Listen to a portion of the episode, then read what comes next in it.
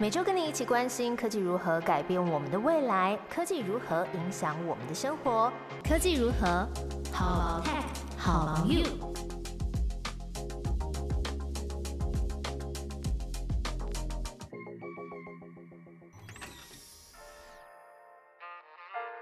Hello，大家好，我是 Momo，在科技如何跟你分享科技新知，一起探讨生活中的科技大小事。这集要聊的是推动《Top Gun》捍卫战士续集的背后科技，还有电动车的充电价格要调涨喽。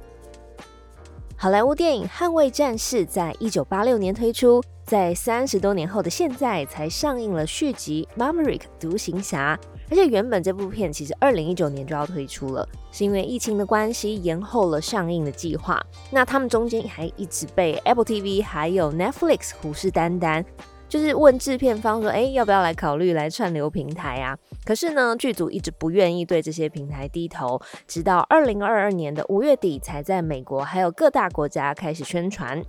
最近真的是在各个社群媒体都可以看到大家在讨论这部电影。我还没有去看，但是呢，也被各个宣传新闻都洗到。那有刚好看到一些有趣的拍摄花絮，也跟大家分享一下喽。还没有看过的听众不用担心被暴雷。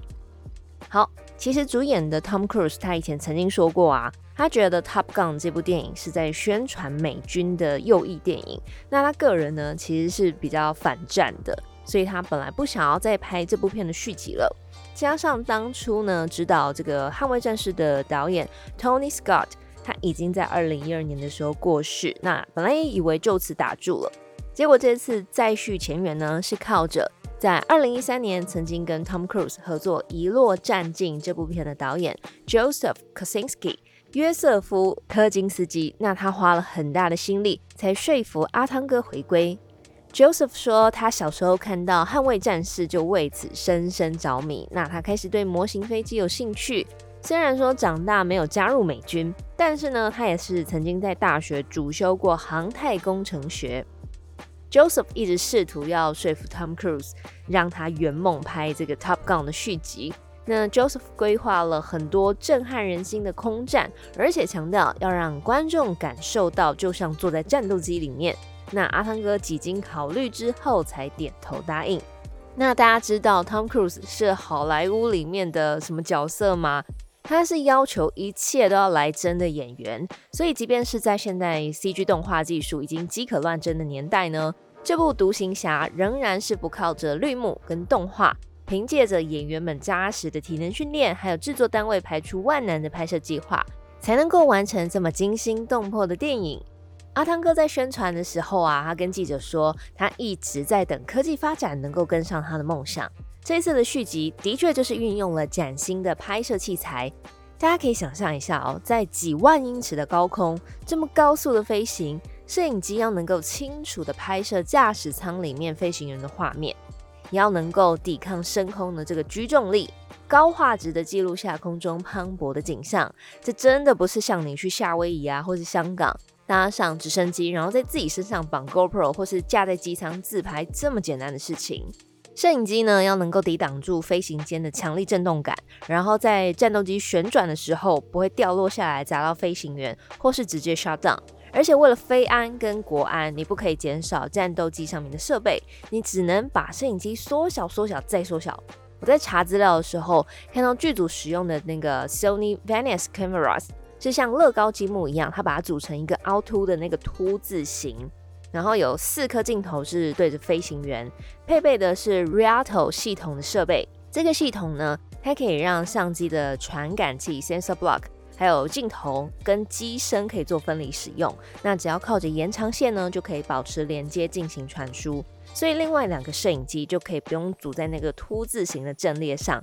而是可以锁在不同的地方，那往战斗机外面的视角拍摄，所以一架战斗机上面等于就有六台的摄影机，这样升空之后可以全方位的捕捉到飞行员的表情，还有飞行员驾驶的视角，毫不浪费每一次升空的机会。那六台摄影机从各个角度记录下这些细腻的画面，而且这个小小的摄影机啊，它还能保有 IMAX 等级，也确保你各位在电影院里面是享受到最好的观影体验。也难怪 Tom Cruise 他强烈建议各位观众要进 IMAX 戏院，才可以看到最完整的内容。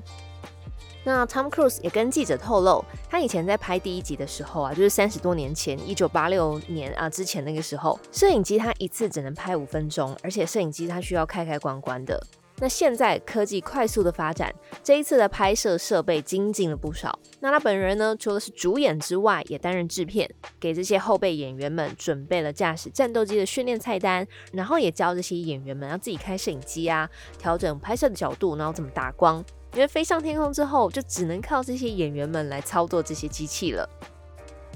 这些演员们从单引擎的飞机开始试飞，然后接着是飞 L 三九的教练机特技飞行，再进阶到进入这个 F 十八的超级大黄蜂战斗机里面，然后真的从航空母舰甲板上起飞。这些攸关生命安全的举动，这部片都没有在马虎的。根据我查到资料也说。剧组在拍摄的时候，美国军方就有通知他们说：“哎，中国解放军的这个侦察卫星有对准他们拍摄的地点重新定位。那可能是因为剧组这个打造的战机 Dark Star，